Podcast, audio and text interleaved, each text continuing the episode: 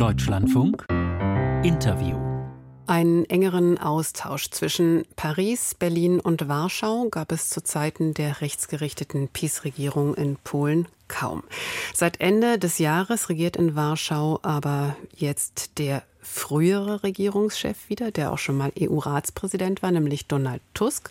Und dieses Gesprächsformat, genannt auch Weimarer Dreieck, das hat es gestern gleich an zwei Schauplätzen zu besichtigen gegeben. Außenministerin Annalena Baerbock hat sich in Paris mit den Außenministern von Frankreich und Polen getroffen. Und besagter Donald Tusk, der war erst zu Gast in Paris und dann am Abend noch in Berlin beim deutschen Bundeskanzler Olaf Scholz.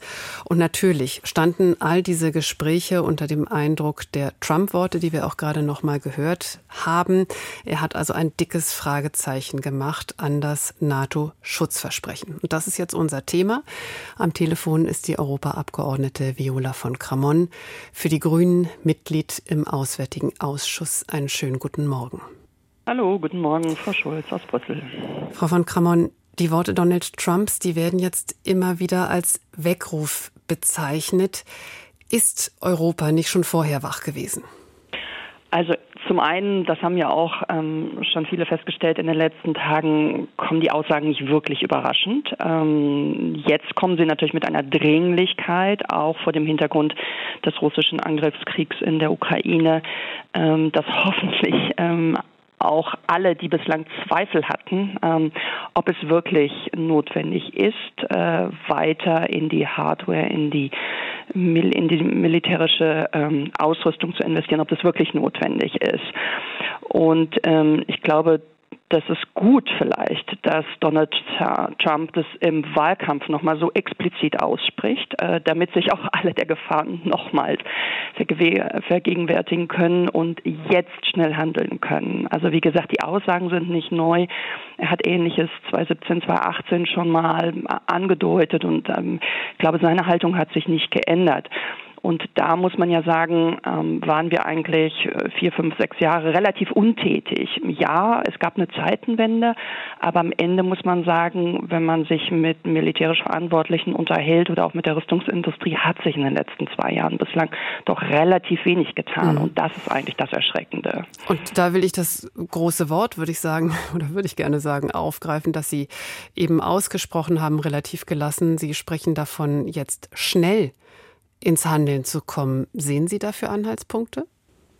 Also ich würde mal sagen, dass gestern die Treffen, die Sie ja auch in Ihrer Anmoderation angesprochen haben, ähm, die wirklich aktive Wiederbelebung des Weimarer Dreiecks ähm, ein echter Gewinn sind. Die Wiederwahl einer proeuropäischen äh, Regierung in Warschau ist ein Segen für die EU, ist ein Segen für ähm, die gesamte Zusammenarbeit auch einzelner Mitgliedstaaten. Und ich glaube, das sollte man äh, nicht ähm, unterbewerten.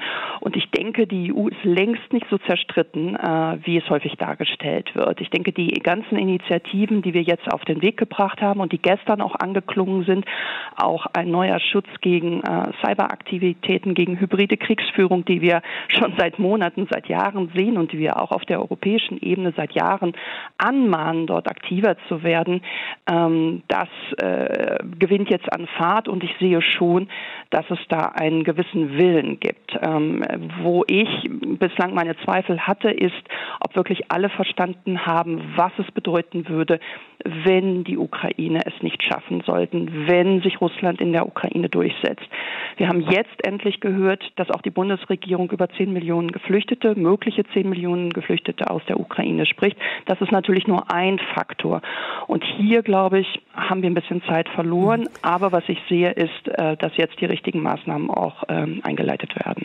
Aber es gibt ja schon jetzt seit vielen Jahren, Sie haben es ja auch gesagt, ein großes Delta zwischen eigentlich verstanden haben und eigentlichem Wissen, um natürlich jetzt auch diese neue Lage in den USA. Es ist ja schon äh, das Wort von Angela Merkel, meine ich, aus 2017 gewesen, die da ja schon davon gesprochen hat, dass wir der Tatsache ins Auge blicken müssen, dass die USA ein Stück weit ein weniger zuverlässiger Partner sind.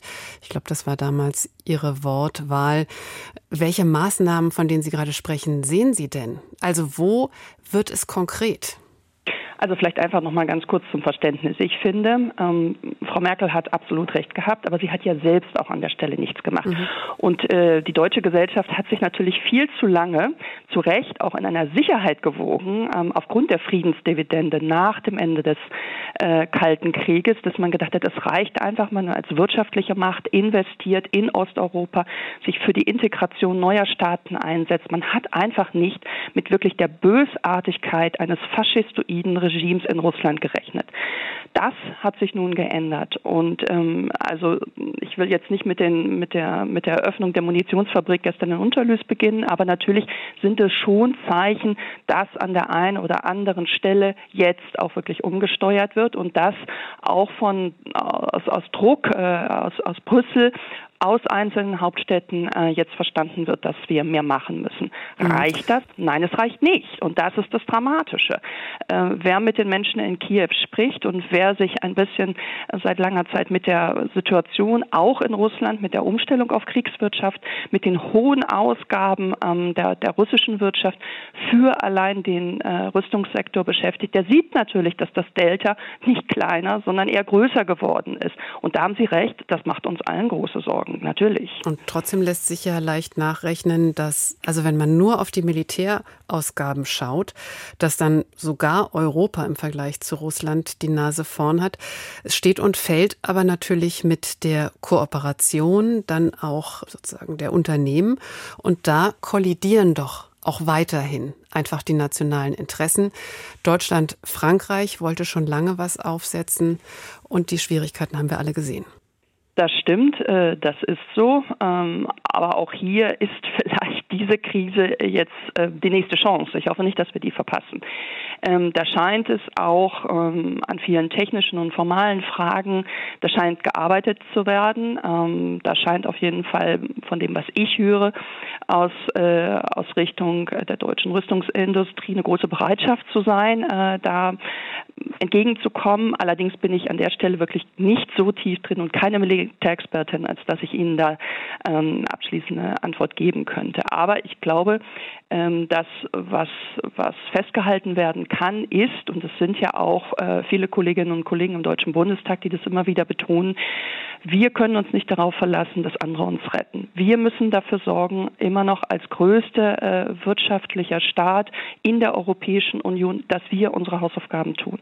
Und es reicht bei weitem nicht, dass wir die Ukrainerinnen und Ukrainer in Deutschland versorgen, sondern wir müssen massiv über das, was bislang beschlossen wurde, hinaus schon planen.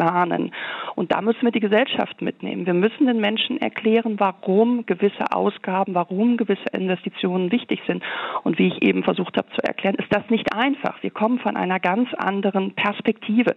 Wir haben gedacht, es reicht, wenn wir ähm, eine zivile, eine friedliche ähm, Auseinandersetzung, Kooperation mit unseren Nachbarinnen und Nachbarn anstreben. Und jetzt merken wir, es gibt auf der anderen Seite jemand, der das nicht ähm, gutiert und im Gegenteil, der diese Friedensbereitschaft ausnutzt. Und da, glaube ich, sind wir zu schwach im Moment. Da müssen wir uns deutlich besser wappnen, aber auch eben die gesellschaftlichen Diskurse in diese mhm. Richtung führen. Auch der Zustand der Bundeswehr ist da wahrscheinlich noch bei weitem nicht dort, wo er sein müsste. Ja. Sie sind jetzt sehr stark auf der Metaebene. Ich wollte jetzt mit einer konkreten Nachfrage noch etwas prosaischer nochmal werden. Wenn wir nochmal schauen, eben auf die Diskrepanz zwischen Versprechen, also jetzt ganz konkret auf die Ukraine, Ukraine gemünzt und dem, was dann auch gehalten werden kann. Ganz konkretes Beispiel, die Munitionslieferungen an die Ukraine. Da hat die Europäische Union die Hälfte dessen geliefert, was eigentlich versprochen war, jetzt zum Frühjahr. Machen Sie es noch mal konkreter, woran merkt man, dass jetzt das Richtige passiert? Ähm, Anhand der Zahlen merken Sie es noch nicht. Das ist so. Äh, da haben Sie absolut recht und das ist extrem bedauernswert angesichts der schwierigen Lage, in der sich die Ukraine derzeit befindet. Wir haben die Vorschläge gesehen, die jetzt kommen. Äh, wir müssten im Grunde Drittverträge ummünzen. Wir müssten ähm, Artillerie und andere Munition wieder zurückkaufen äh, und wir müssten aktiv jetzt dafür sorgen, dass die Ukraine in den nächsten Monaten und Wochen besser unterstützt wird. Und das passiert offensichtlich noch nicht in dem Maße. Ähm, Allerdings äh, sehe ich schon, dass äh, auf jeden Fall in den Ländern äh, im, im, Baltikum, ähm, auch in Zentraleuropa, insbesondere in Polen, ähm, da schon sehr gedrängelt wird äh, und auch der Druck äh, wächst äh, für eine gemeinsame Beschaffung, für eine Erhöhung der, der Rüstungskapazitäten, die natürlich unsere gemeinsame Sicherheit darstellt und die uns gemeinsam schützen soll, unsere demokratischen Errungenschaften in der Europäischen Union. Und das finde ich auch mal wieder wichtig zu betonen. Es geht nicht um Aufrüstung als Selbstzweck, sondern es geht nur darum, den Schutz vor einem aggressiven Nachbarn äh, sichern zu können. Und ja, äh, wir haben nicht genug getan in den letzten Monaten und Wochen. Wir müssen mehr tun und wir müssen auch in allen Hauptstädten, die in der Lage sind, mehr dafür werben, äh, dass diese Kapazitäten endlich erhöht werden und dass das dann auch äh, Richtung Kiew geschickt wird die grüne Europaabgeordnete Viola von Kramon. Heute Morgen hier bei uns im Deutschlandfunk-Interview. Dankeschön. Ich danke Ihnen.